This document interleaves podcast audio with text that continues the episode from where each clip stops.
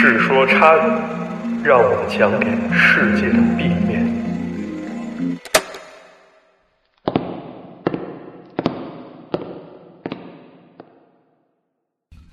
好，各位观众朋友们，大家好，我是马探长。今天呢，我又请来了包子来跟大家聊一聊。上次呢，我和包子聊的话题是剧组中发生的怪事儿，在聊的时候呢，我们也发生了一次怪事儿，可以说是一次放送事故。首先呢，是开播前，我和我们运营老师池子仔细检查了我们的设备，包括也试播了一下，发现一切正常。但是呢，在开播没多久的时候，池子突然给我发微信，我这边正讲着，那头拿出手机一看，说我的声音毫无来由。变成了单声道，但是呢，我这个麦它是环绕式收音的，我对着麦中间在讲，按理说它不可能突然给我把声道切换了。更可怕的是什么呢？在这个录播出来之后啊，我发现 B 站有朋友看到了一个特别奇怪的现象，在录播七分十一秒的时候呢，包子讲到横店影视城的传闻，这时候呢，可能因为网络原因，包子声音出现了卡顿，就在这个时候呢。突然有人接话了，是一个听上去比较冰冷的女生，嗯了一声。但是呢，观众感觉我好像我和包子我们都没有注意到这声音，反而开始问下一个问题，我们都没有听到。而且呢，当时情况是我们两个都在密闭空间，我们独自两个人一人一屋，然后再连麦，因为我们不在一块儿嘛。我们所用的 YY 直播间也是加密的。那么也就是说，除了我和包子声音，不会有第三个声音出现。那么这个“嗯”字到底是谁发出的？我们现在还没想明白。现在可以来给大家看一下。大家是横店是影视城的这传闻。嗯，横店，咱不是刚？大家听到没有？就是包子说完横店影视城之后，出现了一个“嗯”字。有朋友可能已经比较害怕了，说不要再提这个事儿了。我觉得这个事儿目前没有一个特别合理的解释。那包子认为这次“嗯”字是怎么回事儿？我也不知道啊。这个你们说害怕，其实我比你们还害怕。因为当当时我直播的时候，为了就是怕有人影响我，我专门是把自己锁在我自己屋子里面来做这件事情。嗯嗯，现在我现在想想，就后脊梁还有点发凉，然后还挺后怕的。是，我也感觉挺后怕的，但是呢，这丝毫不影响我们节目的继续，因为包子的故事还没讲完。无论如何，我们还要给大家带来新的故事，对吧？那么今天我们要聊的是什么呢？是学校怪谈，这个话题依旧比较恐怖。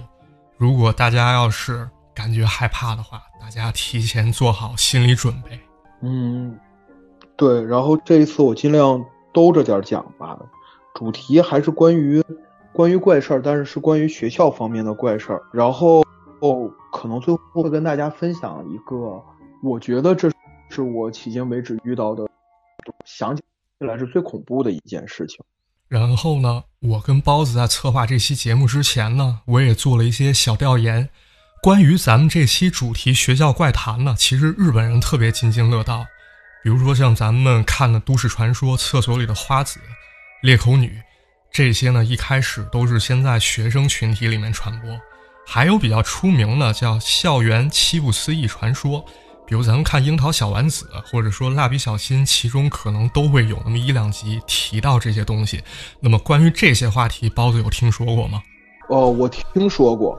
就是日本校园里面那个七不思议嘛，讲的是学校经常发生的七种怪事儿，比如说晚上学校楼梯台阶。无故的多出一节，然后，哦什么音乐教室听到钢琴声，学校的那些名人画像到了半夜会会动眼珠子，可能还会流出眼泪。大家要是感兴趣，可以去搜一搜。而且，就是我跟老马在研究这个日本校园七不思议的时候，也发现这个其实是文化传承的一种表现，对吧，对？对，没错。咱们现在说的这个不思议，其实它应该是从佛教用语里面衍生过来了。日本人把这词儿呢给借走了，然后呢，这个词儿大家应该有听说过啊，就是不思议。咱们屏幕上也打出来了。像咱们这个小时候看《七龙珠》那片头曲名字，它不就叫《摩诃不思议》吗？然后咱们现在说的像金字塔那些世界七大奇迹，日本人他们就叫世界七不思议。而且在江户时期，日本就流传着一种叫本所七大不可思议。比如说呢，这个人在晚上听到一阵笛子和太鼓的声音，人去钓鱼的时候呢，钓了满满一筐鱼。这时候空中有个声音无端说：“留下再离开。”人吓得赶紧跑回家一看，钓的鱼全都消失了。对对对，其实你像咱们现在聊的这些啊，我觉得可以归到文化范畴里去。包括这个冯骥才先生也写过这个鱼报仇的故事，在《俗世奇人》里面。呃，因为咱们没确没法没办法确定这些故事的真实性。然后可能是口口口相传当中呢，经过了大量的再创作形成的。但是今天老马我们聊的这些，其实是我自己的一些亲身经历，以及我身边人的亲身经历。总之，这些这些怪事儿到现在为止，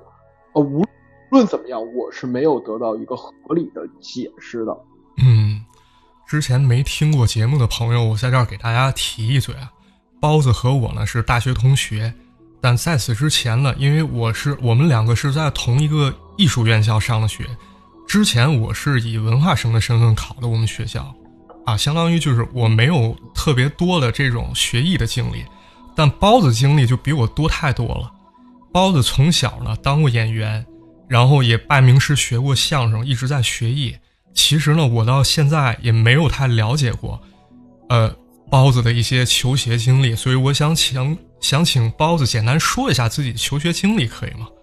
其实就是小时候学过相声，然后也拜师了，后来学了导导演之后，该扔也就扔了。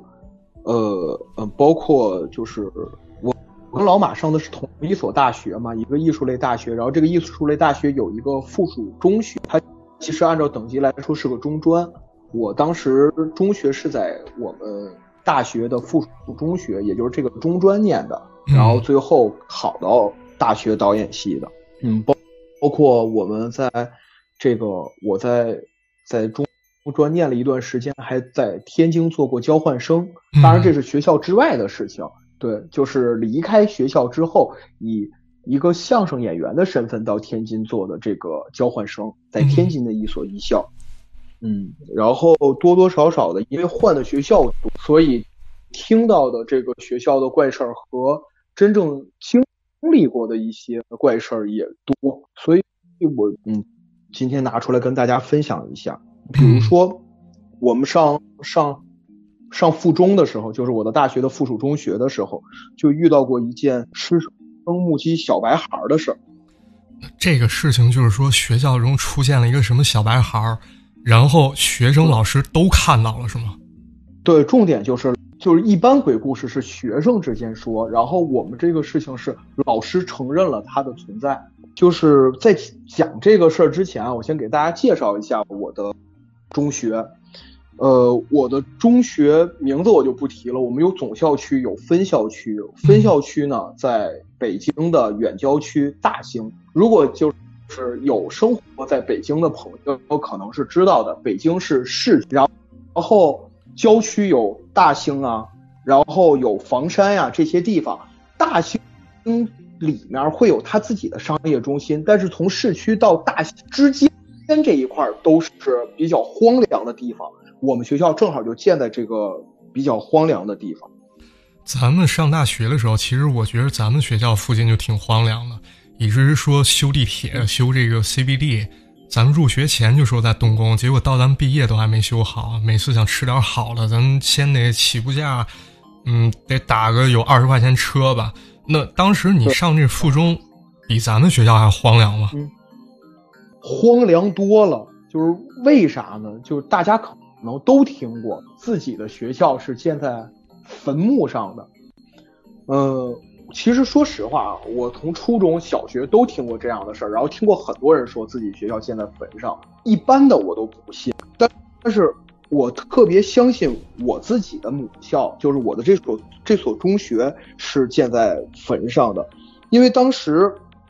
嗯，就是我学校后面是一片荒地，我们能看见坟包，还有就是学校后面直接接的就是村子。村子里面有一些用来电路的青砖是拿坟碑做的。我不知道大家有没有这种情况，反正就是我在云南旅游的时候见过一些村子有这样的习惯，把把已经过去很久的这种青砖坟碑用来电路。然后同样的这个现象在我学校的村后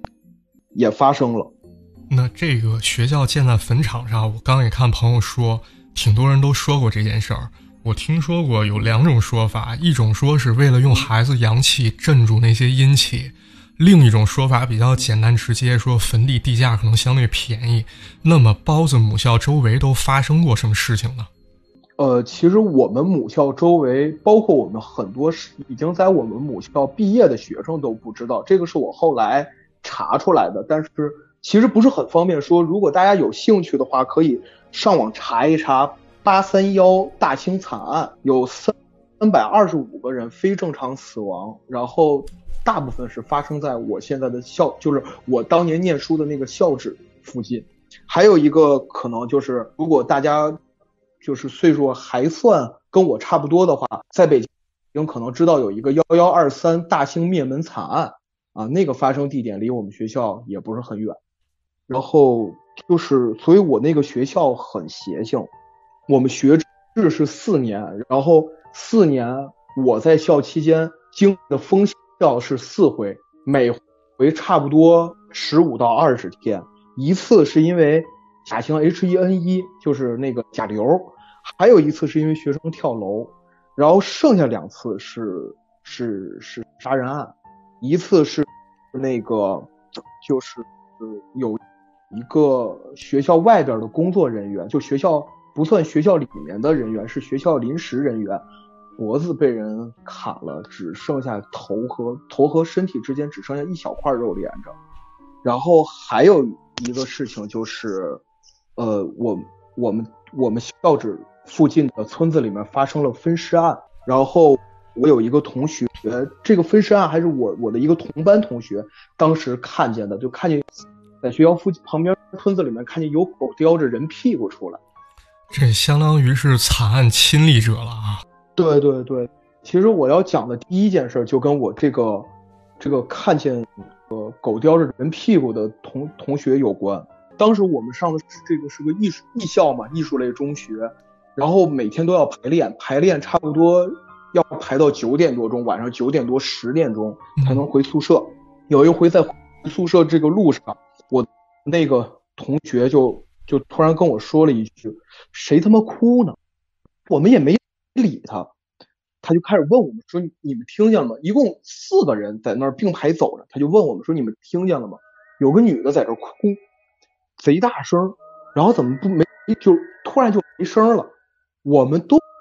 就是没听见，然后刚开始以为他是真的在开玩笑，想吸引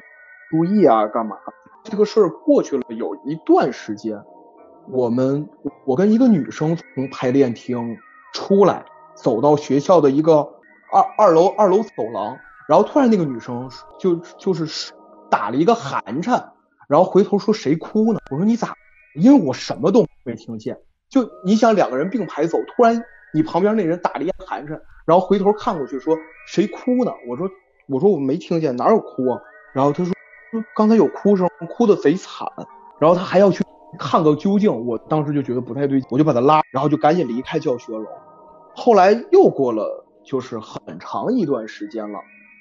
然后也陆陆续续听到过有别的师弟师妹啊，包括师哥师姐啊说，哎，我们也听到有哭声啊什么的。然后我在快毕业的时候，曾经买就是快毕业了，然后买了一些酒，在在这个学校楼道里面跟哥几个一起喝酒。然后呃，就是说说点毕业以后的设想啊，包括考就就考上哪所大学以后大家怎么聚会的事儿，喝的有点多了。我有一个非常铁的哥们，当时就哥哥突然抬头过来，就谁他妈哭呢？然后就就就哭丧呢，就开始大骂。我感觉整他整个人就跟脑子不太正常了，突然一下子就可能借着酒劲儿，然后在那谁都哭呢，哭丧呢，哭丧给谁看？就。就直接从这个楼道口啊往上冲，冲上去了。然后我也跟着他一起上去，也没听见这个，就没有没有听见任何这样的，就是看见任何的声音，呃，人，然后也没有听见任何的声音。然后后来我就说，我说那可能我没有听见这些声，是是我身体阳气比他们重。结果我有一个就是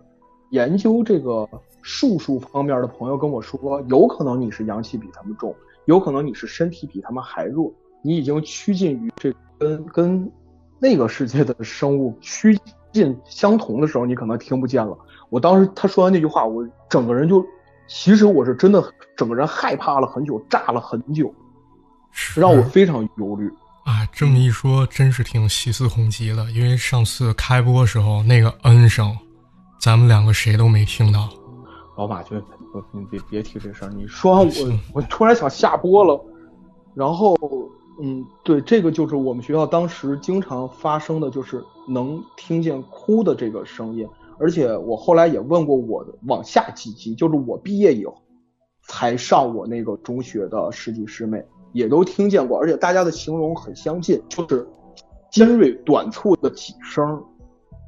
哭嚎哭那种声音，然后就停了。还有一个事儿就是，也是就学校里面盛传的，就是见到小白孩这个事儿。这就是咱们刚才说的学生、老师都曾看到过的这么一个小白孩，对吧？对对对，这个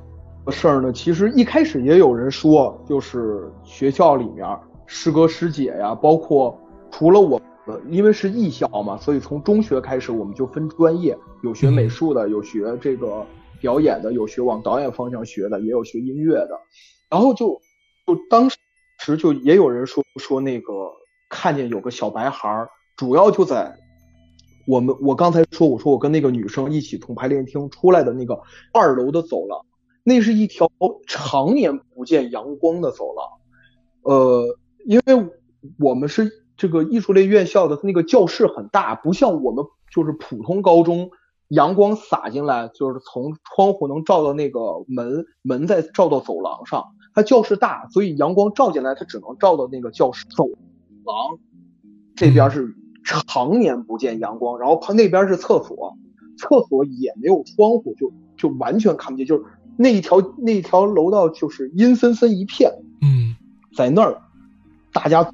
是能看见一个就是一米二、一米三的小孩子，然后有有人说是穿着破短袖，也有人说是光着，就在那站着，低着头，然后突然看你一眼。有的时候说的是看完你一眼，你眨完眼就不见了；也有说是慢慢悠悠走开。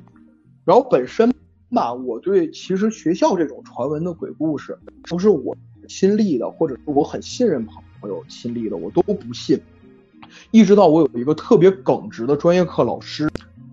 突然跟我们说说他看见了，就是是他在值夜班的时候，在办公室出来上准备上厕所的时候，就看见那个小白孩直勾勾的盯着他。然后我那个老师，因为本身他说遇到这种事儿吧，你不能慌，他就他就跟他去产生了一个交流，就是有什么能帮到你的吗？然后说那个小白孩什么都没说，就慢慢悠悠的走了。我那个专业老师专门。为了这个事情，然后去了一趟西藏，请了一个布置的那种符篆，然后挂在就是教师休息室的那个教师休息室的内侧。然后就后来这个老师再跟我们聊的时候，就说说那个就是什么都没发生过，这个事儿没有，我没说过。但是那个符篆就一直贴在教师休息室的后面，然后一直到我毕业，他都没有摘。是按照咱们之前讨论的结论啊。一般这种事儿发生以后，可能这个当事人一般会先把事情真相告诉大家，后来呢，迫于压力，他可能会改口。那这个时候呢，他越否认什么，反而越说明有什么。否则，老师他不可能先前说看到了这个小白孩儿，然后学校可能给了一些压力吧，他一边告诉你这事儿是假的。一边往自己的门上去贴这个类似符咒的这么一个东西。对对对对，而且我有一个师哥，是个信基督教的师哥，然后他就是他是个也是个很实诚的人，就一般大家讨论这种事儿，他也不参与，他一直管这种相信这些东西叫信邪神嘛。如果就是有基督信仰的人，一般把信这种乱七八糟的人叫信邪神，也不讨论邪神。但是有一天他。突然就是他他跟跟我们说，说有一有一天晚上他睡着觉呢，就遇到了鬼压床。如果大家经历过鬼压床，是知道鬼压床其实是四肢浑身都不能动，然后想喊也喊不出来，是这样的一种情况。他说他的鬼压床不是手也能动，腿也能动，然后声音是那种因为压着嗓子了能喊，但是喊的声音很就跟被人抠着嗓子一样。然后他说他醒了是就感觉自己喘不上来气儿，醒了以后呢，低头就看见有一个。小孩的脑袋贴着自己的胸，也看不见脸，贴着自己这个胸，这么这么这样的一个姿势，然后他就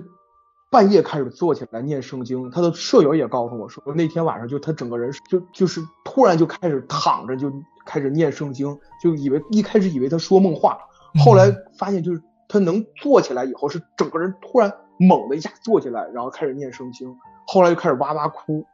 然后第二天就。换宿舍了，还有一个，我们那时候都到了快毕业的时候，排练就为了排这种毕业大戏和为了准备艺考，我们的排练时间就变得很长，一直可能会排到凌晨一两点钟。我就记得我有一个胆子特别大的同学，就是也是那种就是什么都不信的主。有一天上着厕，就是夜里边排练的，他突然一下子从厕所冲出来，然后提着那个裤子连。就是扣啊链啊什么链也没拉，扣也没系，就提着裤子，然后就出来了，告诉我们说我看见小白孩了，你们来来来一起看一起，然后我们就跟着他去厕所了。当然什么都没有，我也不知道他看见什么没有，但是我们什么都没看见。不过你说一个人他能提着裤子就这么冲出来，要么就是有，要么他就是他有病，要么就是可能他真看见。刚咱说到这小白孩了，这让我想起一个电影叫《咒怨》，是不是有点那感觉？对对对，其实我感觉是挺像《咒怨》的，就不光是《咒怨》这种事情发生在我的那个中学，还有笔仙这种事儿也发生在我们中学也有过。就是呃，我不知道大家那个时候就是玩没玩过笔仙？就我记得我印象里面，我十四五岁、十五六岁的时候，笔仙曾经在很多中学都风靡过。大家都玩儿，嗯，然后那个时候我就是经历完那件事情，我就总结说，就是学校传说很多，有一种是能看见实体的，有一种是没看见实体，但是那件事情是直接作用在你身上的，就是这个笔仙的事情。就我们当时经常玩儿，然后笔仙其实大家多多少少要是知道的话，笔仙的仪式其实很很很重要。请来的时候你要恭敬，请走的时候你要把人彻底送走。嗯，我一直认为就是在仪式不完整的情况下玩笔仙，其实就是瞎胡闹，要么就是请不到，要么就是像像神经病。但但是大家乐此不疲。后来我我就是我说前面他看见那个就是分尸案的那个朋友，专门做过一次研究，就是说怎么能让这个仪式完整。后来就是说要点。三四四根蜡烛叫神三鬼四，还要那个有个看灯人是要盯着那个蜡烛不让蜡烛灭，然后还有好多讲究。那次他们就玩的玩的很认真，但是呢就打扰到这个我说呃就是提着裤子出厕所这个神鬼不怕的这个朋友，就他觉得打扰就是打扰到自己休息了。然后这边呢两个人玩说当时真的感觉这个笔啊自己在动，自己在。转圈儿不是那个大转，就是笔尖儿立在那儿，就跟咱们画圆锥那个锥锥锥那一块儿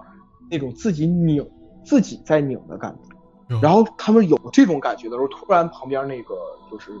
就是什么都不怕那同学突然骂了一句，就是你们他妈有病啊，还让不让人休息了啊？就一直也是一直在那儿骂。后来呢，骂完以后就大家就散了，不欢而散。结果这个这个同学，就我这个神鬼不怕的同学，在接下来的一段日子里面，他的他是个男孩嘛，他的两个蛋前后受到了伤害，嗯，就是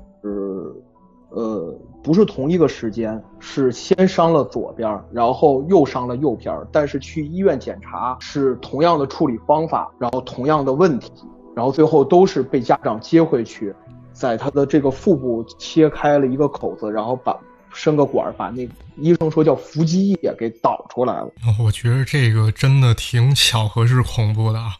按说伤的话，他还不是一次两个都伤，他可能正高先伤，副高又伤，这么一感觉。其实我刚进咱们大学的时候也听同学讲过，说这个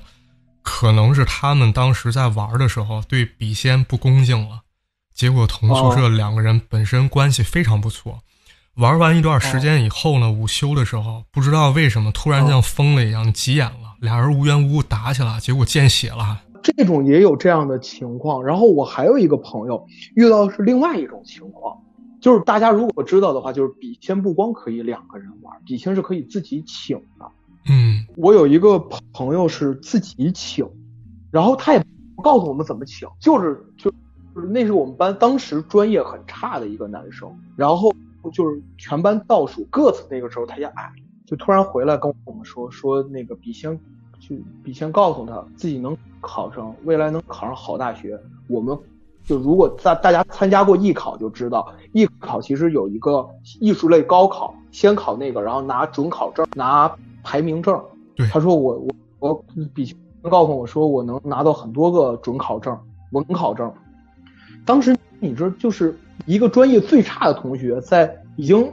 这个学制完成一半的时候，突然跟你说这个话，你你肯定是不信的。你也没当回事儿，但是那个同学后面就开始呃，就是疯狂的，就是手淫、打飞机，我就我这样的，就是我并不是为了讲这个这个色情啊，就是他当时是恐怖到什么程度，是不去上课，每天晚上我们都他已经完全不避讳人，然后每天晚上我们都能听见，然后经常就是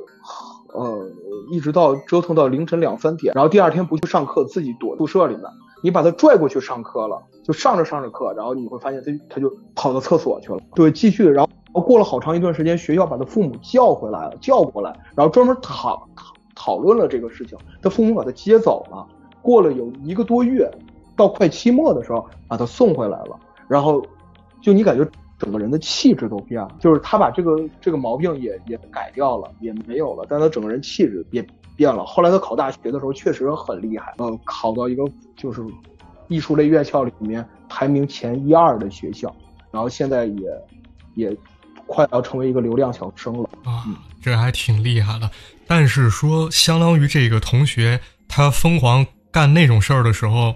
也就是说最后并没有一个比较科学说法，比如说像他心理是不是出什么问题或者什么什说法，有有这种解释吗？哎，没有，没有，没有，他就。他整个人其实是个非常正常的人，而且很其实就是后面他我们叫叫回来以后他就开窍了，他学的非常就是所所有东西进步非常快，就没有任何心理上的问题，也没有任何的这种就是受到什么刺激，就突然一段时间开始频繁的这样。除了就是这种事情，你没看见他他长时间影响你的，还有一点就是还有一种是你在短时间内感知到。了这种事情，它虽然被没对你产生长期的影响，但是你后面想起来，你还是解释不了这件事儿。这个也是，就是校园灵异事件，我觉得经常会发生的。嗯，比如我刚才跟你说过，我去天津做交换生，这个是个很短期的交换生，我们单纯就是为了就是搞一下联谊。当时我去了四个好朋友，然后那个时候我妈为了看着我嘛。专门到学校当过这种这个生活老师，虽然就只当了一个月，那正好就是我最想谈恋爱那段时间，他去当了，好不容易就是从我妈那儿出来了啊，想撒开了花玩儿，结结果呢，到了这 对到到了这个天津呢，那边的对接老师建议我们说，你们别住宿舍了，你们出去找一个招待所，找一个宾馆，我给你们推荐一个地方。当时一就是人家其实是好心劝，现在想起来是好心劝，但当时你觉得就是他吃回扣吃回扣，他要坑我钱，有宿舍不让我住，然后哥四个一商量，就是就他越说说你们去找个宾馆吧，我给你们打什么打个几折，不就住宿舍，但那个学校是什么？它是个就是小艺校，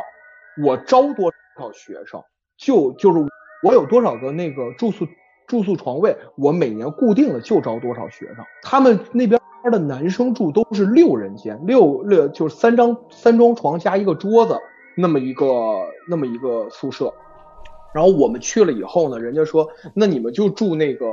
最顶层把小有一个宿舍是常年没人住的。然后那时候他们的学生就跟我们说说那个那个房间啊啊有怪事儿什么的。当时就觉得四个大老爷们儿能有什么怪事儿？你来，然后也不想花钱，而且又觉得就是这次这过来玩一周，那能有多长时间睡觉？才不睡觉呢！四个人肯定天天熬夜玩。对，结果呢？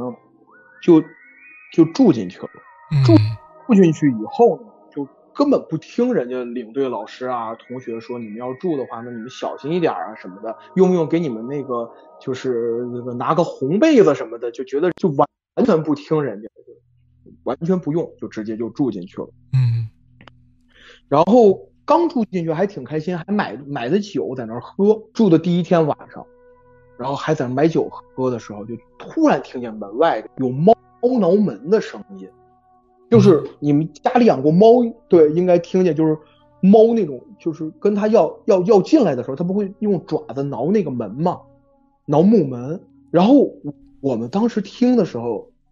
第一是那个地，就是门跟地之间那个缝，我们没有看见猫爪子。第二，我觉得。当时我们一致认为，那个猫挠门的位置是跟我们身高平行。我十五六岁的时候应该一米七多，就一个一米就是门一米七的那个位置，是猫的爪子挠那个门的声音，然后就特别明显，是四个人都听见，然后就都傻了，谁也不敢开门，然后谁也不敢睡觉了，拿着一个手电筒就对着门，就怕突然门开了出什么事儿，然后谁也不敢开门去看，就这样就一一会儿，一开始的时候是。是差不多半个小时挠一次，然后后面就是过一会儿就阴就唰唰唰唰一阵儿，然后过一会儿就唰唰唰唰一阵儿，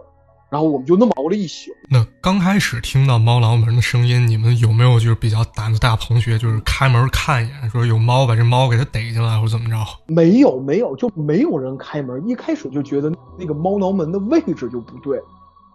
然后就一直在那儿待了一宿，一晚上，一直到早晨五点多钟。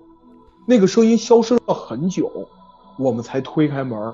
然后发现门什么事儿都没有，但那个声音确确实实的响了一晚上。是，这真是怪吓人的。我打个不太恰当比方，现在呢，你在家听完了我们的直播，然后你在家待着，家里可能就你一个人啊，或者你跟你的对象一块在家待着，这时候你家门开始发出响动，你也不知道是什么东西，在一个很高的地方开始挠你家防盗门，刷刷刷这声音，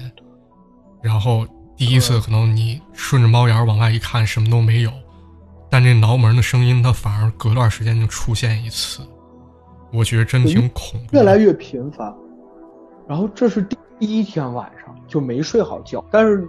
就是那时候小嘛，十就是十几岁的时候，感觉就是我不睡觉，我第二天该上课也能撑着上，而且人家作为就是一个就是友谊交换啊，就是一个。跟联谊是那么一个，人家也没给我们安排什么课，跟着人家练练功，听一听他们的理论课就结束了。嗯，下午就回来了。回来以后就说今就商量说这个到底出啥事儿了啊？要不要出去住？然后反正聊到晚上吧，大家说就今天晚上早睡吧，早睡可能就没什么事儿了。嗯，呃，就是两个上上下铺，对面是就两个上下铺是是放在宿舍两边，我们和。我们的对床，晚上睡着睡着觉，就是我那个对床，我不知道是晚上几点，但是我知道我已经就是睡着了，又迷迷糊糊醒了那么那么一段时间，他就拍我说：“包子，你起来看看，外面有个好像有女人高跟鞋高跟鞋的声音。”就第一一天晚上都那样，第二天晚上我就想别管这事儿了，他高跟高跟去吧。然后我就迷迷糊糊，我就想，我要清醒了回答吧。那你清醒了回答，不去看又显得怂。我就装睡，我说我啊没听见，怎么着，就含糊答应。但是吧，我这个对床也是我的一个好朋友，也是我当时的相声搭档，就一直拍我说包子你起来你看看。然后我迷迷糊糊呢，睁开眼睛是能透过这个就是外面的这种亮，看见这个人的轮廓。就晚上大家如果是。对视的话，你看不见他鼻子眼儿什么的，但是你能看见看见他的轮廓。嗯，确实就是我那个，他就一一直在拍。我说你你起来你看看，我就没看，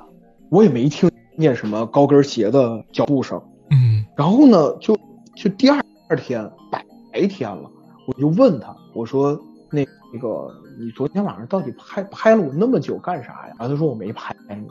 哇，我一直认为他在跟我开玩笑，就后来我们长大了就聊起这个事儿，他说我没拍你，我就我说你绝对是跟我开玩笑，因为那不是做梦，是你能感觉到那个手在拍你，拍你肩膀，说你起来，你看一看，你跟我看一眼，我就说我说你别跟我开玩笑，这是十几岁的时候，这个到大学我问过他几回，他也是很正经的跟我说，我真没有，一直到他结婚就是。他是去年前年结婚的时候，我们两个在酒桌上，就最后就是席都快散了，然后在酒桌上我俩喝酒，然后我说我最后问你一次，可能也就是从小长这么大，最后最后再问你一遍，你实话答应我，你有没有拍拍我的肩膀那天晚上？他跟我说，他说包子，我不跟你开玩笑说，如果你想求个心安，那你那我就是拍了，但是我想告诉你，那天晚上我什么都没拍。我睡过去的，这是第二天晚上，然后到第三天晚上，就是大家谁都连就别说晚睡，就想恨不得吃安眠药早点睡。我就记得我睡到半夜，我做做梦，梦见一个特特别灿烂的笑容，拿一个勺子，勺子里面有个绿色的液体，就我记得那个笑容特别灿烂，而且那张脸是个我我熟悉的脸，但我不知道他是谁，就那种我。很气，但我不知道他是谁的脸，然后拿着一个勺子，突然就把这个勺子就一下就怼进我嘴里，我就就感觉喉咙那个一疼，整个人就一下就起来开始咳嗽，就这时候就醒了，然后就一直咳嗽，就就跟那种突然一下得了什么咽炎啊那种感觉，或者是或者是就那种拉嗓子的咳，也吐不出痰来，嗯，一直到第二天。他们都问我说：“你要不要吃点什么药？吃了皇室响生丸啊，吃了这些，包括拿胖大海泡水。那个时候我还很注意嗓子，小的时候觉得自己靠嗓子吃饭嘛，还喝胖大海啊，泡泡罗汉果呀什么的。对于嗓子这个方面，其实知道挺多护理，做了一遍都没用。一直到中午十一点多的时候，就这个咳嗽突然一下没了，嗯，就不咳了，什么感觉都没有，就嗓子除了感觉就是。”有一点点被自己咳的有一点点肿，剩下什么红啊、肿啊那种难受啊、吐不出来痰的感觉都没有，嗓子也一点事儿没有。后来怎么样了？就是这个交换最后是以一个什么样的结果告终的？我问问我问他们，然后他们说就有的是说做噩梦啊什么的，但是我就感觉好像就我事儿发生的大，我就跟我父母说这个事儿了。然后如果听过上一期。就是上一期我在剧组发生的事儿的朋友知道，我妈妈是很相信这个的，包包括我我我的我的姑姑啊什么都很相信这个。然后听完这个事儿以后，就让我赶紧赶紧就别交换了，就赶紧回来吧。嗯，然后就回来了，然后回来就没就没没有没有这些事儿了，就再也没有没有这些事儿了。然后我觉得其实就是对。对于这些这些事情，包括对于那个想让我们去出去找宾馆的那个对接老师来说，我觉得有的时候，如果大家这么诚恳的去告诉你，让你去做一件事情，大家还是听一听话，要不然就如果我不回来，我要真的一直在那住，可能我最后连怎么求助和有没有求助的方法我都不知道，可能也没有办法求助了，会出什么事儿我也不知道。对对，是这样。这让我想起了一个小学的一个经历啊，就是这个事情可能在石家庄上过小学、中学，而且跟我岁数差不多的这些朋友可能也有印象。就是我们在五年级和初二的时候，学校都会组织我们去一个叫综合实践基地这么一个地方，是一种强制性活动，大部分学校都要组织去那儿待上五天，相当于在那儿住。这是在我们市里比较偏的一个地方进行一些课外活动。像学做个酸奶、做风筝、学学中医按摩什么的一些实践技能。然后这个实践基地啊，从好几届之前就有个传闻，说这儿发生过一回无头女尸事件。这事儿咋回事呢？就是说这个宿舍楼曾经有个女孩半夜起床，应该是夏天，起来的时候呢，她可能站的比较高，脑袋呢让这个大吊扇给削着了。可能还出人命了。从此呢，说这实践基地就开始出现一些怪事儿。还有呢，就是说他这实验基地有一个楼是图书馆，这个楼常年是不开放的，拿封条或者说拿木头把它堵住，就感觉像一个烂尾楼一样，说里面有不干净东西。我们去住的时候呢，就真的发现宿舍吊这个吊扇上啊，大家应该见过，就班级里那种大吊扇，上面有一个铁栅栏，一一个罩子，相当于把整个吊扇都罩住。虽然我们也知道啊，就正常来说，吊吊扇它这转速是不会说把脑袋，比如说削一块子下去，或者把脑子削掉，但还是选择离它远点吧。毕竟它已经做出这种行为，把它封上，就是想让你注意一点，没必要找麻烦。包括那个图书馆也是，对，它是一个常年不见光的一个建筑，而且封住了。有同学看那封的门板松了，就想进去，然后被教官抓住骂了一顿。就是像这种这种已经感觉。明显不让你去探索东西，我觉得尽量还是不要去碰它。对对对，其实就是上学的时候，按东北话说就是有点虎，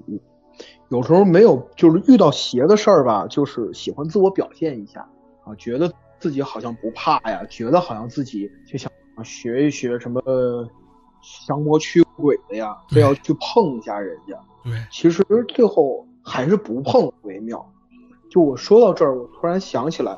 我这个刚才跟大家说的那个，我上的那个中学就是大兴的那个中学，我中学班主任，他就是曾经给我们讲过他上大学的时候，呃，遇到的一些事情。一般来说，我就是作为一个老师嘛，他没有就是不会说编出一个鬼故事，然后没事儿我来来宇博我找你聊聊，我编一鬼故事，然后你听听。嗯，就是他讲的是。这个事情是，他说也是在遇到这些事情之前，他是一个比较坚定的无神论者。遇到这些事情之后呢，他觉得可能有一些东西是现在解释不了的。嗯，事情起因是什么呢？呃，他也是一个北京很著名的艺术类院校毕业的学生。嗯，然后。他当年上学的时候，他们男生，他们学校那时候就传，呃，就是闹鬼啊，干嘛的。然后主要还就在他们班，嗯，男生住的那一层闹得凶，因为那一层是有厕所里边有一个门，就别的门都是木门挂白帘儿，他那个是挂了一个红帘儿，红门帘儿挂在那儿。男在男生厕所里面，男生公寓的厕所里面。然后据说那个红门帘呢是宿管挂的，就谁也不让摘。你说我过去，我我不有有就是也有那个上大学时候淘气的，可能会踹学校门板呀什么的，撕门帘什么的。就那一块宿管大爷一旦看见有人想摘呀，或者有人破坏了，就大骂怒骂，就这么个事儿。然后呢，这个。他我班主任这个班里面的男生有一个跟他一样，也是这种什么都完全无神论的一个男孩儿。嗯，最后，但是最后这件事儿是他告诉我班主任的，说有一天晚上他起来起夜，然后就看见他们班另外另外一波男生住的那个宿舍里面有有一个女的站在这个呃宿舍中间。然后，因为之前这个宿舍里面男生就说说老就是互相都说说好像做梦的时候梦见就是自己躺在宿舍里面睡觉，然后有个女的坐自己床头，不光不光看着自己，还摸自己脑袋。我去。然后这个这个男生是住旁边宿舍的，他晚上起夜就突然看见了这个，他刚开始还以为是谁的谁把女朋友带到宿舍来住。如果大家就有有过这样的经验，可能知道就是有的时候啊。为了冒险啊，或者求猎奇啊，会把女生就自己女朋友接到自己宿舍住一晚上。对，然后他还在想这个事儿，他就去上厕所了。上厕所呢，就看见那个红门帘儿没有风，红门帘儿就在那儿，就是就跟有风似的，就这么抖了了几下。然后他连起夜，就是他本来是去撒尿，这个尿也没撒出去，突然就感觉到不对，这个事情有问题，然后他就把这些事儿都结合上了。就回回自己宿舍了，然后后来宿管在他们快毕业的时候告诉他们说，当时他们住的这个宿舍楼不是学生宿舍，是教师公寓。后来有一个老师，这个男老师找小三儿，然后他老婆找过来了，最后就在这个这一层厕所那个位位置，穿了一身红衣服跳楼自杀的。这个是这个门卫大爷，他刚开始已经在学校担任门卫大爷的时候就知道这件事情，而且是那那个那个时间段是他亲历过的。那也就是说，这件事到了临毕业的时候，就是知情人士才把这些历史原因公布出来了，对吧？对，其实好多时候都是这样，因为他要提前告诉你，接下来这几年你咋活呢？对吧？可能没有的事儿，你也会把，你也会做出一些联系。对，更不用说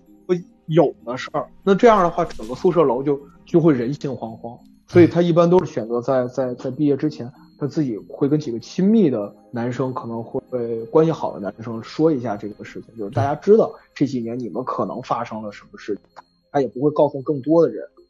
至于师哥告诉师弟的，或者师姐告诉师妹的，那一切哪怕是真的，都可以当做谣言。说过去，然后除了除了这个这件事情之外，还有一件事，就是我班主任后来参加工作了嘛，然后已经就是开始教我的师哥师姐了。那个时候啊，对他教就是教到我们班，他跟我们班就是关系都很好。我们快毕业吧，就也是临近毕业那段时间，有一个同学，大家我不知道那个时候你们你们收没收到过这种微信，就是给你一个小视频。然后你点开，发现是个挺可爱的小女孩啊，或者是日本小妹子，就一看是那种萝萝莉。然后你很仔细的看，看个十几秒，突然一下子变成裂口女了，或者突然一下子就吐出那种，呃，怪物一样的舌头，啊一下子，然后你整个人吓一激灵。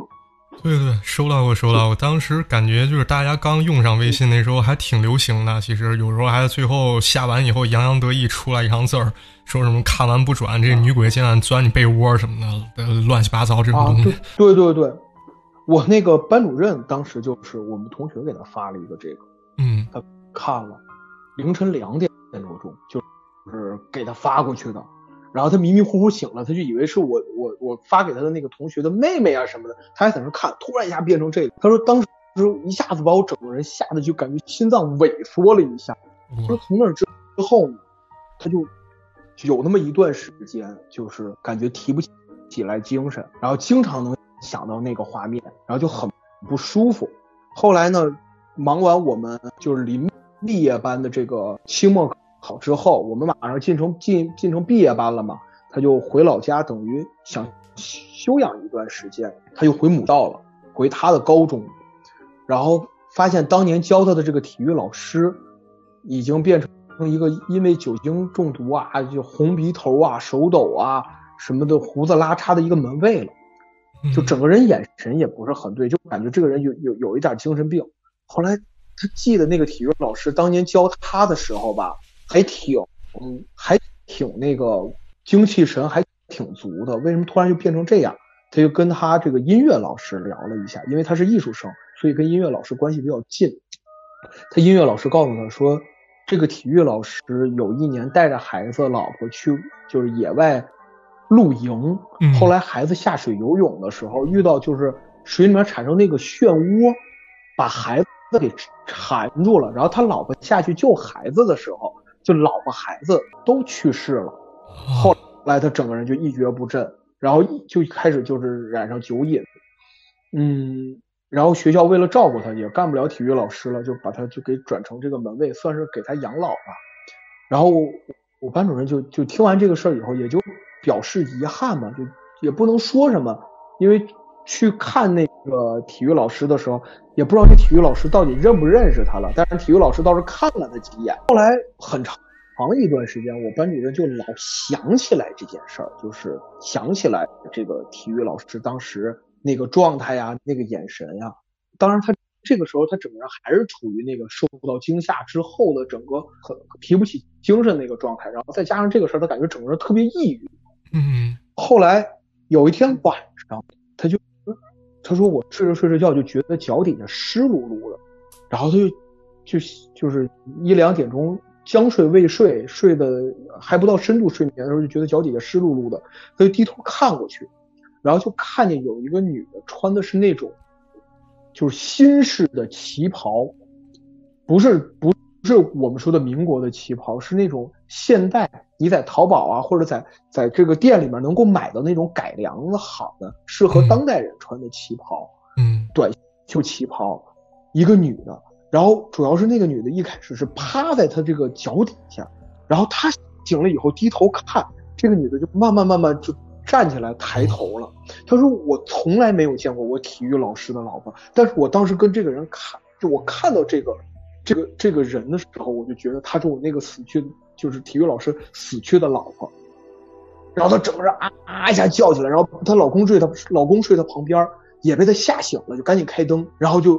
打开灯，就什么都没了。后来，但是就反而是这件事情之后，她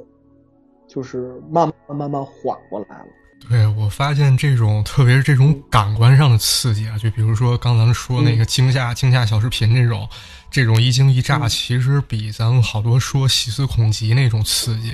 它更加短平快。因为那时候我记着，他夸张化形容某个鬼片特别恐怖、特别吓人，他经常会说这个鬼片当场他就吓死多少多少人。我记得《黑楼孤魂》当时有有这么一个宣宣称，好像。对，对对对对对，有有过。还有一个那个一个香港电影叫《阴阳法师》，画皮之阴阳法师，据说也是吓死过人。嗯，对。然后你说到就是这个吓掉魂儿，就我就想说一个，还有一个。我我我特别铁的一个好哥们儿的事儿，他是是也是我们那个中学的，他是学美术的，嗯，然后他当时想考中传的动漫，他就去，就是大家如果知知道的话，就是中国传媒大学周围有好多这个画室啊艺考班，是专门为了你来考中国传媒大学这某个专业特殊培训这个。封闭培训的那种艺考班，然后他当时就在中国传媒大学附近的一个画室学动漫，学如何画动漫，而且越临近这种考试的时候，美术生是他的就是这个训练训练强度是越强的，经常是从白天开始画，一直画到深夜，甚至画到凌晨。有一次他就是下了这个下了这个课，画到大概十二点多一点的时候，然后他就说去。买点夜宵，中传那个时候还相对荒凉，就是我们考上大学之前相对荒凉。然后他从画室出来，到马路就是大马路，通通往这个可以买吃的的地方的大马路，有一个十字路口，他就看见十字路口那儿有个女的在那烧纸，然后有人在那围观，他就喜欢看看热闹。他说我当时就看见有人围观，我就过去看热闹去了。结果他一去吧。就发现有几个人在那看着，特别肃穆的看着一个女的在那烧纸，然后这个烧纸的女的突然一下扭过头来，跟他对视了一眼。他说：“当时我跟他四目相对，我一下就感觉我跟喝多了一样，就是一下就就飘了，就整个人有点晕，走路都有点打晃。然后他就迷迷糊糊的，也没去买东西的时候，就回宿舍了。嗯，在这之后。”一个星期，他说我一闭上眼睛，我就能听见那种铁器撞在一起的声音，就棍子和刀当当当那种撞在一起的声音，然后又有吼叫啊，这种嚎哭啊，就这，他说我一闭上眼睛就是这种声，尤其到越睡觉的时候，那时候晚上根本一宿一宿睡不着，一定是这一宿睡不着，到第二天白天可能九点多十点他才能入睡。然后你这样的话根本就上不了课嘛，他就一直没去上课。然后他画画室老师说，就说这个咋咋一一周就没怎么上课，你这还考不考试了？还参不参加高考？就让他他的同宿舍的舍友说，你去把他给给我瞪出来。然后他们老师也觉得他是属于天赋不错那种吧，就一定要就是这个让他逼着他考上一个好大学。然后早早上九点多十点，他说我刚睡着。我的舍友就突然冲进来，就那种大声的喊，我就起来上课去。他说我整个人一下就就又吓了一下，我整个人吓得从床上一下就起来了。起来以后就脑袋一下顶到上铺的那个床板，咣一下给他说，我当时感觉感觉就撞得我脑浆都一晃。但是他说撞完了以后，我就突然感觉我没事儿了，就是我一下子就感觉我整个人就是有精力了。啊，也也也也也也能把眼睛完全睁开了，也不累了，也能下地了。然后就是再晚晚上也能睡着觉了，哭声什么什么打击声也就再也没出现过了。是你说是不是这个烧纸的女的她有问题啊？她比如说其实不是在烧纸，是进行某个替身型法术，或者说她在那烧纸真的是招来什么东西了？这个不好说。嗯，就是有可能我们甚至后来就是聊这个事儿的时候，我说可能都甚至不是鬼，嗯，可能是精怪，因为就是就是你这个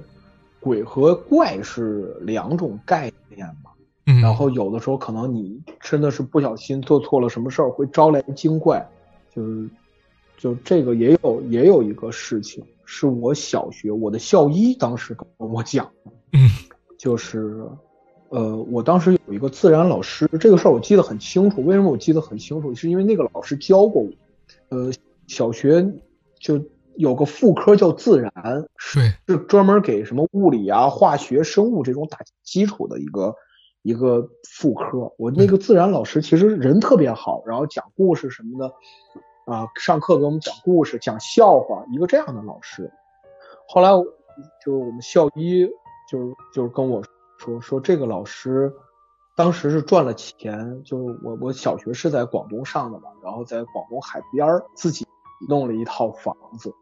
然后平时还愿意去去后面的山里面打打猎，嗯，娶的老婆呢。是英语老师还是数学老师来？也是我们小学。我打猎打了一只狐狸，然后呢，人家就说你把这狐狸啊，你打死狐狸不吉利，这个你把它埋了吧。他也不听，就把狐狸不但没埋，然后还把这个皮毛啊扒下来，然后钉在墙上，还邀请大家去他家做客，然后还给大家炫耀这个事儿。然后呢，这个老师从就是从这个打完这只狐狸炫耀完之后吧，就开始不太对劲。一个是呢，工作上我也不知道，就反正要屡次犯错误吧。然后整个人性情也开始慢慢发生变化了。本来三年级教我记得特别清楚，三年级教我的时候是一个特别爱讲笑话的老师。嗯。到四年级的时候，他做过一件事情，就是我们那时候收作业，每个小组就是小组长收作业，我是小组长，我把。作业收上来以后，我是收的最慢的一个。我交上去以后，他就把这个本子呀就抓过来，然后就就啪一下全拽我脸上了，让我一本一本收起。说问我你为什么收的这么慢？就我一直觉得这个老师是，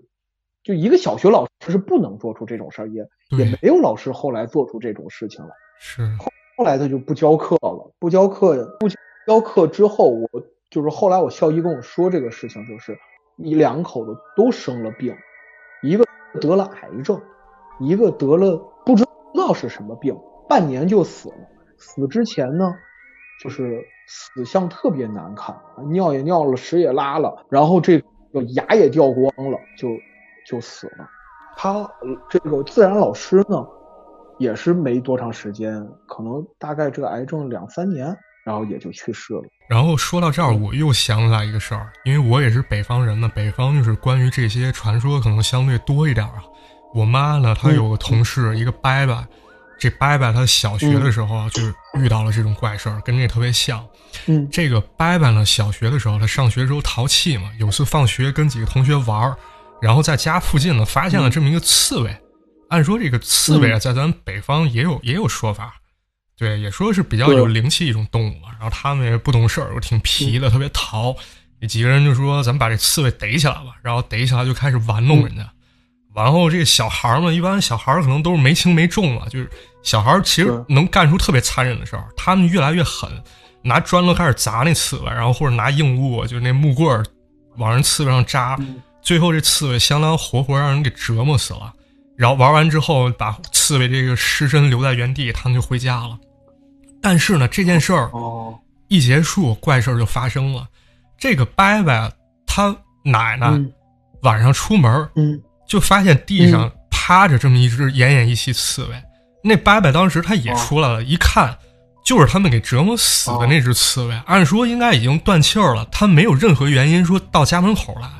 结果那天晚上了，这伯伯就开始发烧。然后发烧以后呢，就开始意识变得特别模糊，就跟那个咱刚才说的那种，就好像有点着魔那种感觉，意识不太清醒了，也没法去上学了。这样的持续半年，最后好像说家里找了一个懂这些事儿的，说是又去跟这个刺猬那边沟通，说又是说用这个民间这种叫魂儿的身体才算恢复了。这个事情可信度应该还是蛮高的，因为确实是因为这事儿他耽误学业了，是这么一件事儿。哦，哦，你你说到其实这种就是刺猬，其实像叫就是东北讲究就是五大仙嘛，狐黄白柳啊，四这是四大仙，我还知道，反正就是狐黄白柳，我知道的是有这个四大仙的说法，就我们。家其实也遇到过这种事情。当时我我们家在北京开过一个饭馆嗯，就在现在东单往往上就是东四，东四那块开过一个饭馆然然后这个这个嗯，想想看从哪说起呢？这个事儿就是当时开这个饭馆的时候啊，买了好多碗，就是。专门为了做盛面呀什么的，然后包括这个这个就是盛汤啊，买那种大海碗。如果大家有形形象的话，应该是知道就是那那个东西长啥样嘛。然后开店，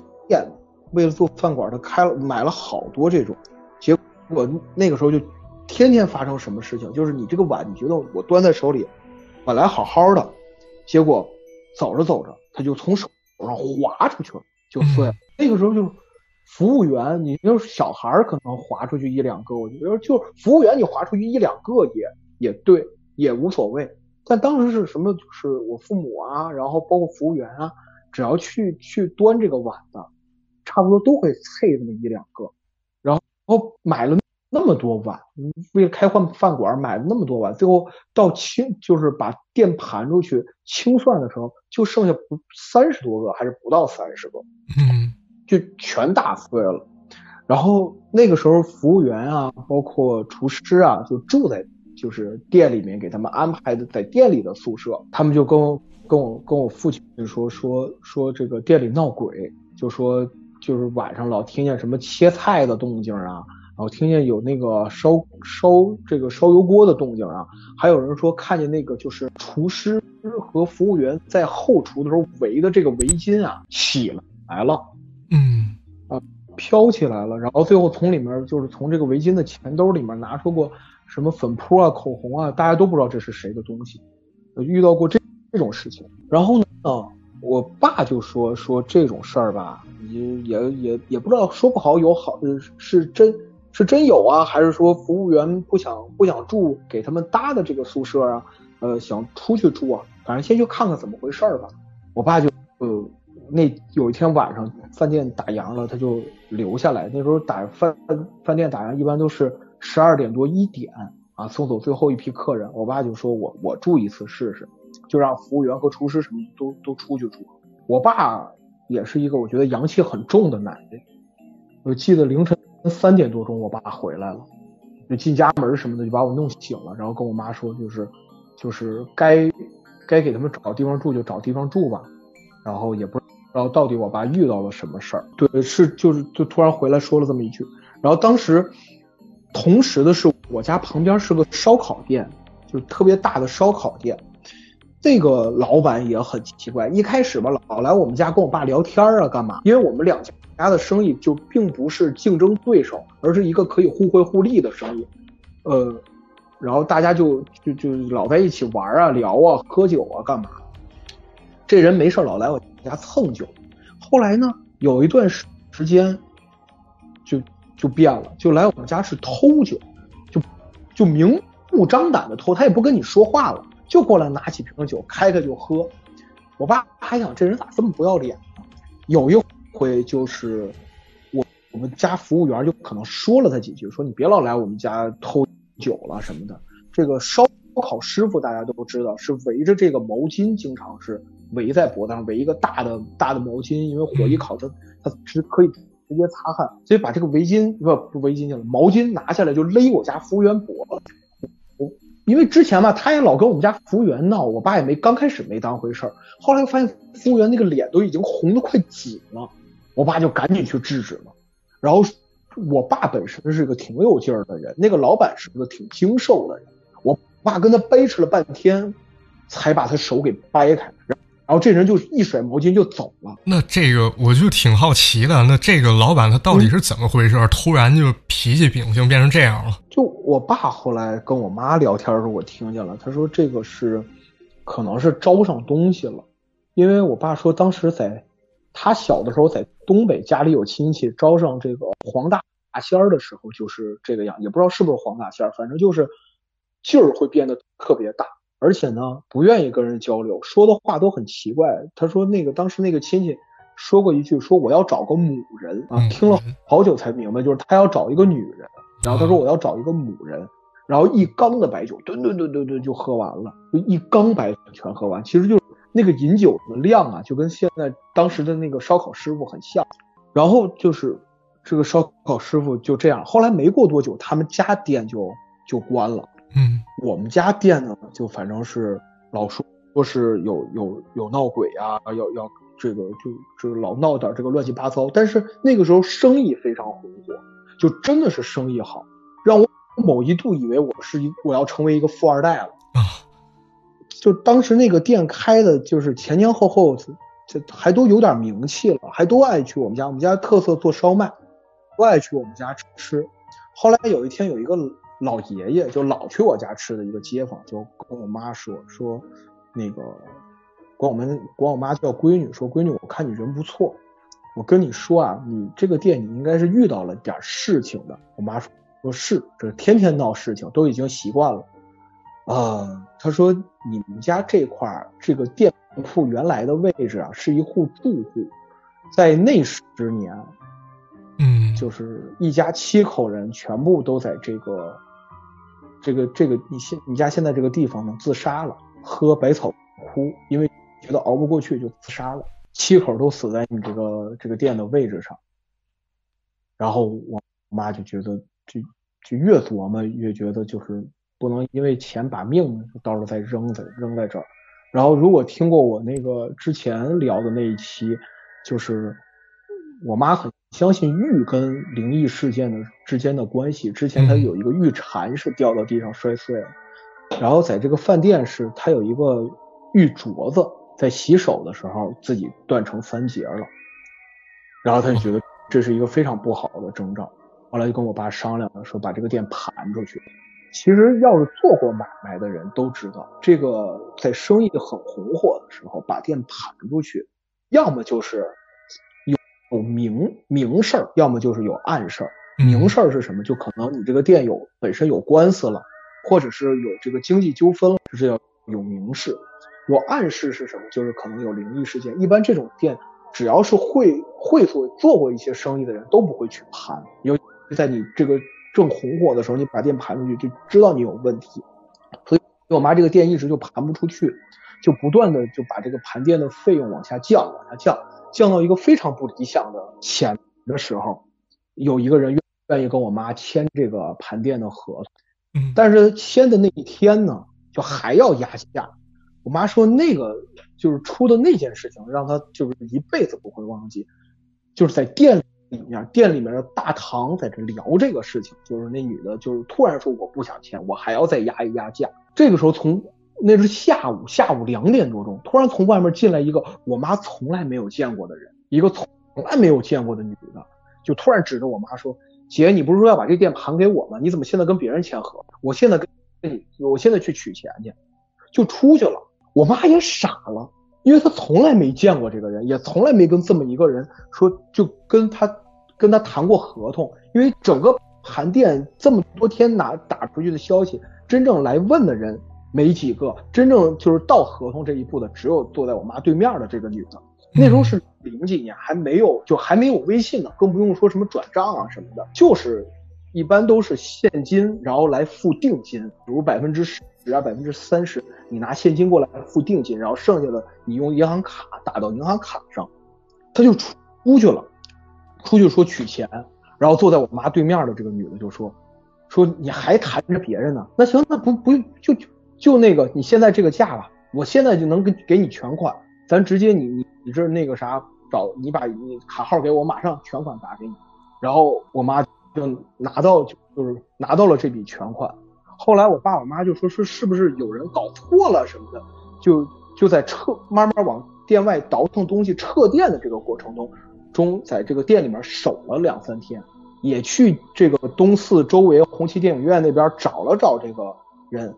呃，然后也没就再也没有见过这个人了。我我我妈到现在都都说这个事儿我没有办法解释，从来没有见过这个人，而且你说灵异吧，他下午两点多钟人来人往。街道上突然就窜出这么个人了，说了这么一句话，然后就走了，算是帮了我一把。是，我觉得这个事情真的是比较匪夷所思了。那今天咱们聊了这么多啊，咱从这个学校怪谈又衍生到精怪，最后讲了一个包子家自己开店的这么一个故事。那包子还有什么想跟大家去说，或者说去交流的事情吗？我到现在为止，我都觉得我其实算是一个。无神论者怎么说呢？就是我们曾经不明白火和水的原理，我们把它们当成鬼神。后来千年以前，我们把瘟疫当成鬼神，但是后来我们都理解了它，它它是什么东西，然后我们也可以去有效的利用它们和对抗它们。但是即使我们知道了，我们也应该学会敬畏。我相信我们今天聊的这些东西，可能在未来的某一刻，它都会被解释掉。我们可能聊的只是一件科幻的事情，但是我们无论知不知道原理是什么，我们都要学会去敬畏他们。对，就像嗯，对，就像上一次录到嗯的那一声，在未来某一刻，我相信它会被解释清楚，但是我们依旧敬畏这一切。对，尤其是说，特别是像学校或者说一些地方，就一些传的比较邪的事情，或者说你想刨根认底啊，就刨根问底，想闹清这事儿，但知情者一直对你讳莫如深，告诉你不要去，最好还是听话，不要去触碰啊，因为这可能也是一种自我保护吧。对，对，好的，那我们现在主要内容呢就是这些。现在呢，欢迎大家看这个咱们屏幕上方啊，有一个二维码，这个是咱们音频频道的这么一个二维码，是喜马拉雅，大家也可以去搜 X 博士官方频道啊，包括荔枝、喜马拉雅都能搜得到。没有关注的朋友啊，欢迎给咱这个直播间点点关注啊。这个平时有机会，大家可以看看直播，赶不上直播，咱可以看录播嘛，或者说你要录播也没时间。比如说在家做饭啊、干家务、出去遛狗的时候，咱可以听听这个音频节目，对吧？也不错。但是现在咱们节目其实还没有完全结束啊，因为我们按照惯例，每次都会给大家留一个互动时间，我们去跟这个嘉宾聊些，大家可以提出问题啊，在我们力所能及范围之内，还是可以跟大家聊一些大家想知道的事情。有一个朋友问啊，说我找一找啊。我刚看见特别显眼，我觉得这是挺有意思问题。说在东北啊，走夜路会有老人问你，说我像人吗？这么一个问题，这个包子有听说过吗？哦，这个不是号称是这个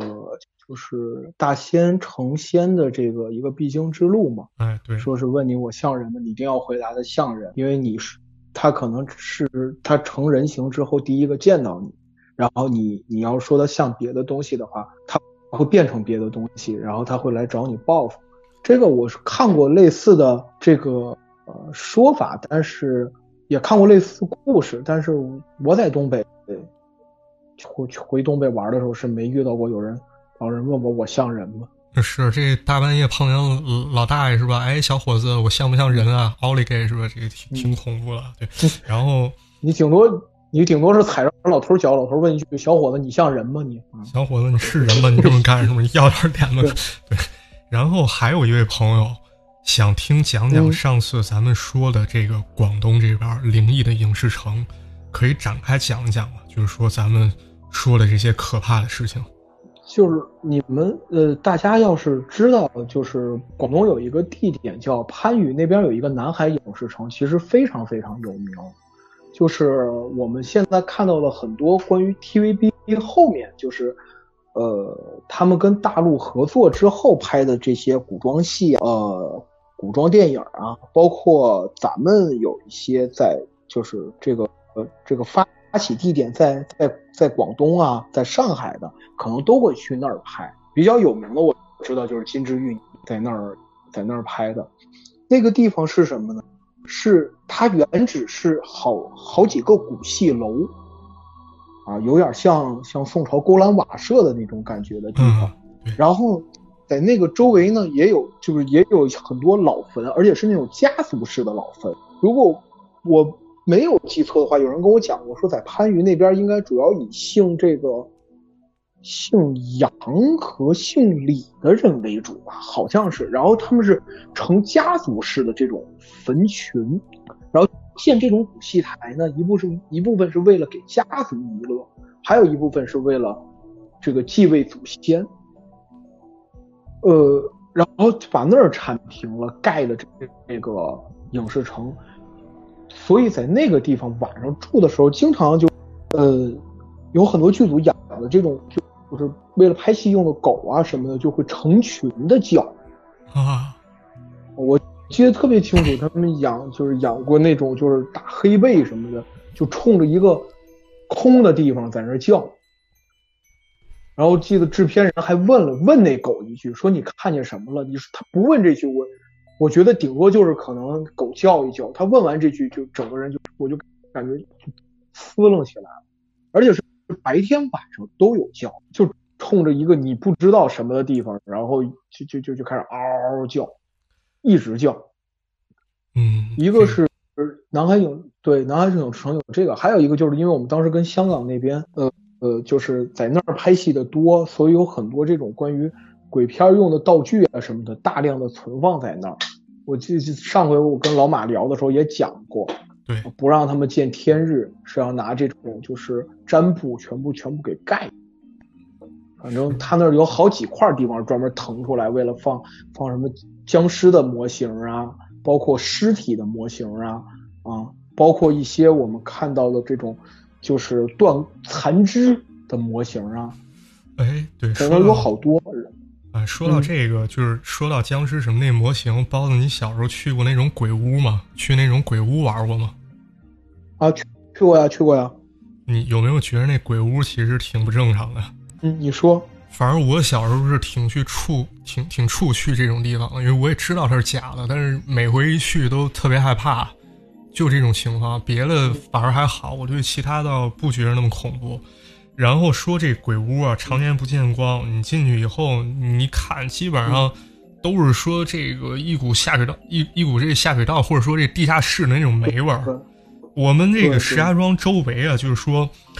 那时候盖起了两个两个类似鬼屋的地方，叫《西游记宫》，它是把《西游记》的场景啊，就是又还原一遍，也有什么阴曹阴曹地府啊，还有这个妖怪洞什么的，这么一个旅游景点儿。后来呢，这旅游景点就给废弃了。废弃以后就说这这里面不正常，你要没事儿的话，你千万别往里走。但这地方现在颓平了，这是其中一个。然后还有一个，还有一个，还有一个，我刚看有朋友说，呃，发了三个字儿啊，是一个地名，叫这个梵净山，是吧？这个我上回做一个征集的时候，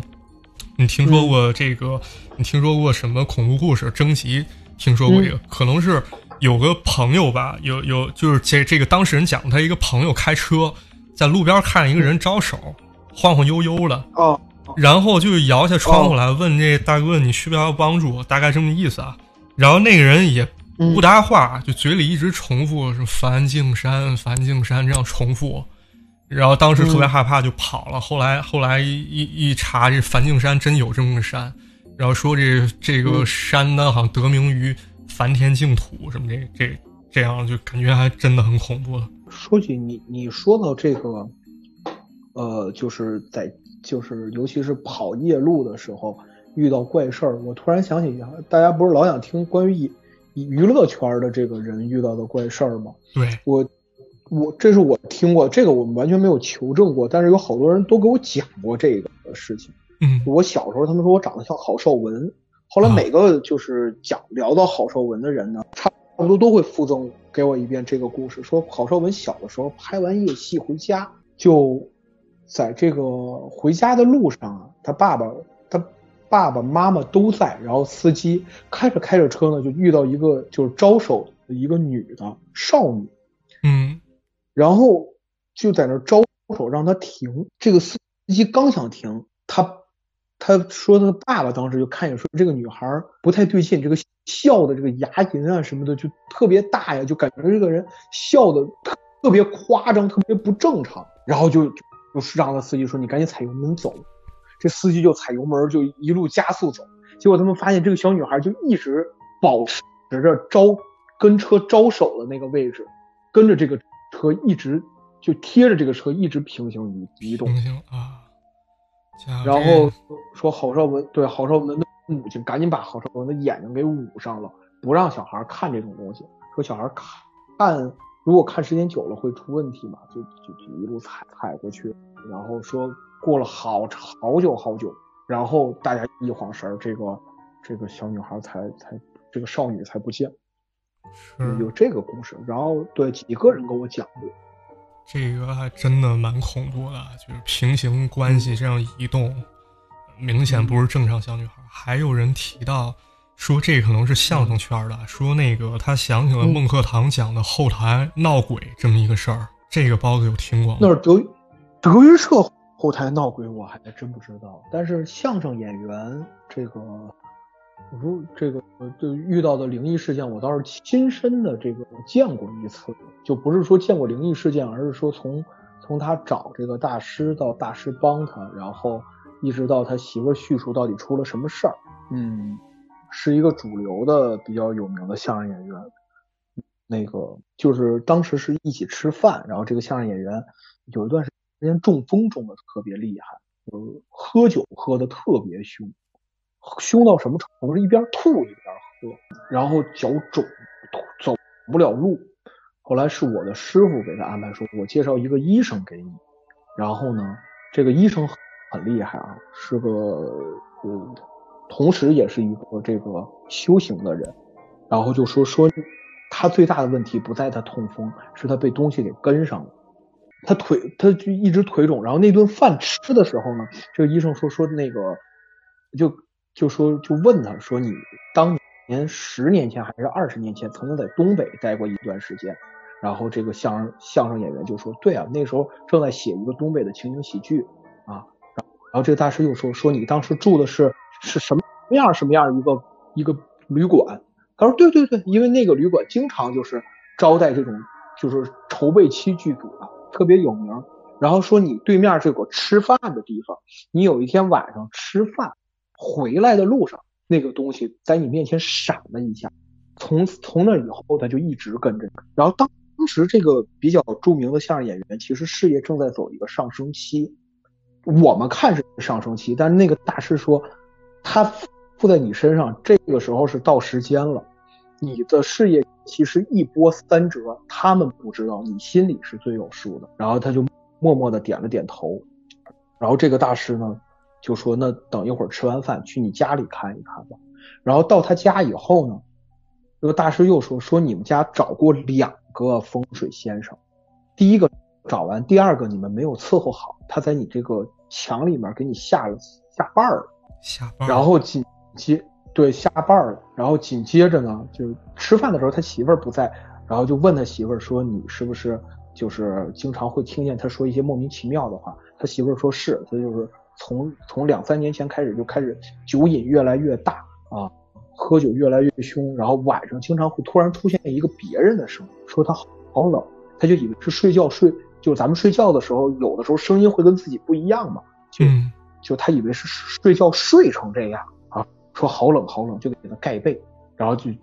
就就就老能听见，就有人说自己冷。这这个大大师反正也没有我们看到的什么金光乱闪，什么都没有。那个大师一直在看自己的手，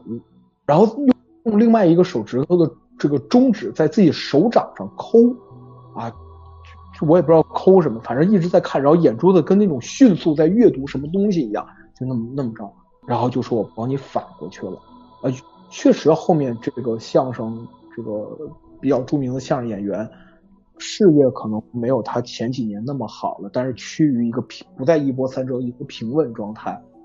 嗯，然后中风的这个症状也就没有了，酒瘾什么的，呃，当然还喝酒，但是不会说是像他们说的一边吐一边喝，这种情况就没再发生过，也就没有再有那种什么半夜里边突然出现别的男人的一个声音说“我好冷”这样的情况发生。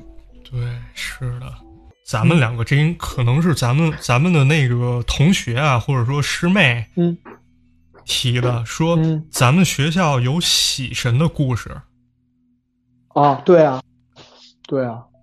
对这个喜神来历，我觉得还可以给大家讲一讲。那个大师兄啊，上回讲过一次，就是这个喜神是是在京剧里面用作婴儿的。就是当做婴儿的道具，然后有一种传闻说他是唐明皇收的一个未成年夭折的弟子，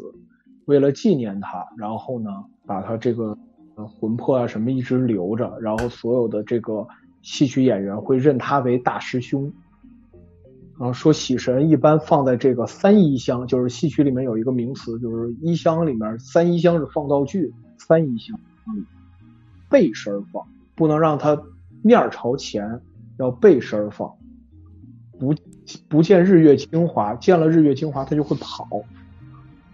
好，那咱跟大家道个别吧，咱跟大家道个别。好，对，咱们这个好是虽然讲的很恐怖，但是大家也不要去害怕嘛。他就是一个听身边人一故事嘛，也不用带入到自己身上。毕竟那不不做亏心事儿，也不怕鬼敲门，对吧？咱就大家听一个乐，图一个乐。我们试图做一些延伸。对吧？行，防疫期间再给大家带来一点娱乐。那咱下期再见。好，那我们下期再见，拜拜。